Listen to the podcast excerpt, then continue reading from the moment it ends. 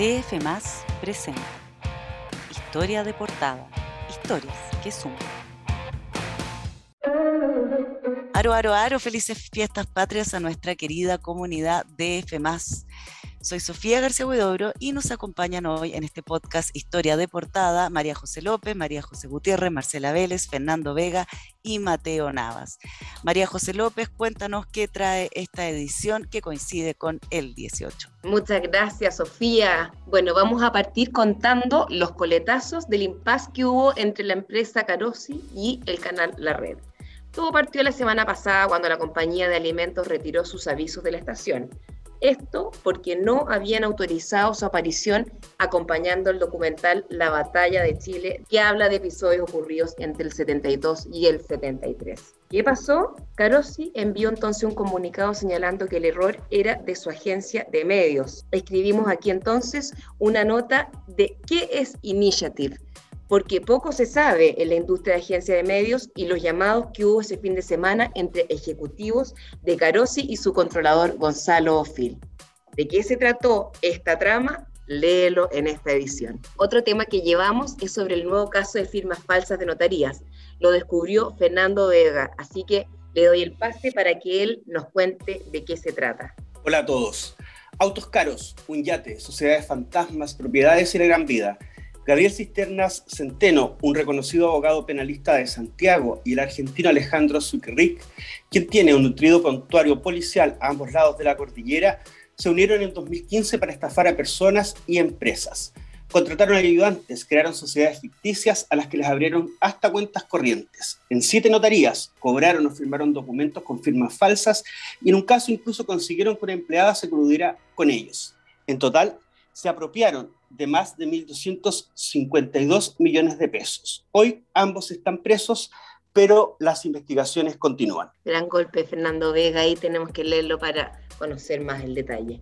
Mateo Navas la semana pasada publicó un verdadero golpe también relacionado al caso del convencional Rojas Pade. Y ahora, ¿qué vas a contar de este episodio, Mateo? Así es, sí, vamos a contar otra trama desconocida. Eh, son sus posteos en el blog Cáncer Realidad Sin Filtro, que estaba cerrado, pero pudimos acceder a él.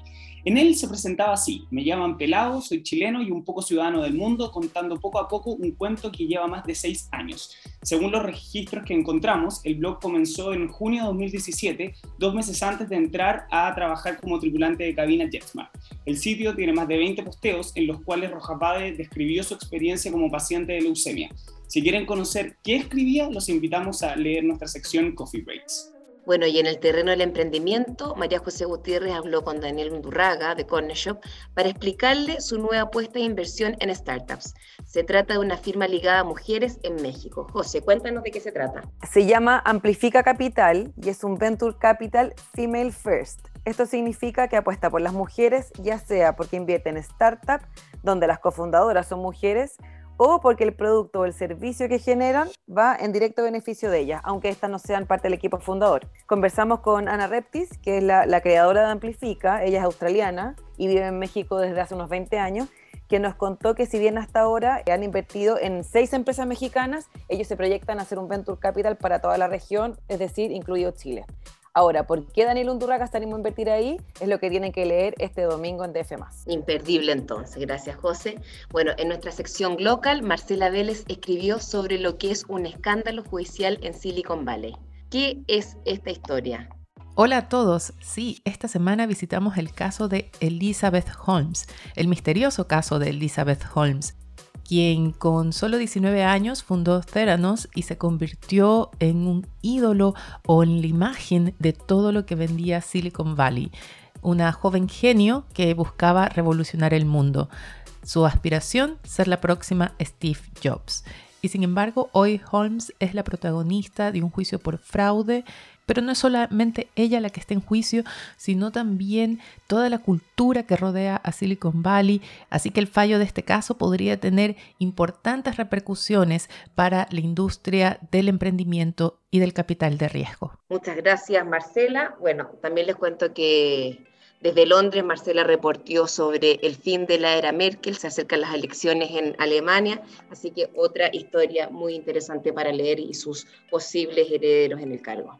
Y en cultura, Sofía García Huidoro habló con un conocido chef, Juan Pablo Mellado, quien está emprendiendo con un canal de YouTube con foco en educación, Sofía. Cuéntanos qué es Mr. Mascada.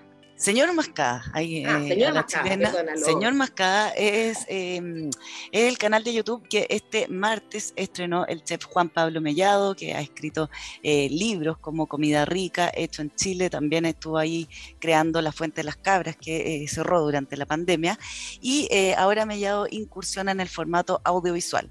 Durante el confinamiento se dio cuenta que los videos que grababa, preparando distintas recetas en su casa con el celular y luego editándolos él mismo, generaban un montón de visitas y un montón de comentarios. Entonces, ¿por qué no lanzarse con un canal donde eh, invita a distintos expertos, nutricionistas y entendidos del mundo de la gastronomía a probar, a catar productos y también a demistificar qué tan buenos, qué tan sanos o qué tan poco sanos son algunas de las cosas que los chilenos ingerimos regularmente.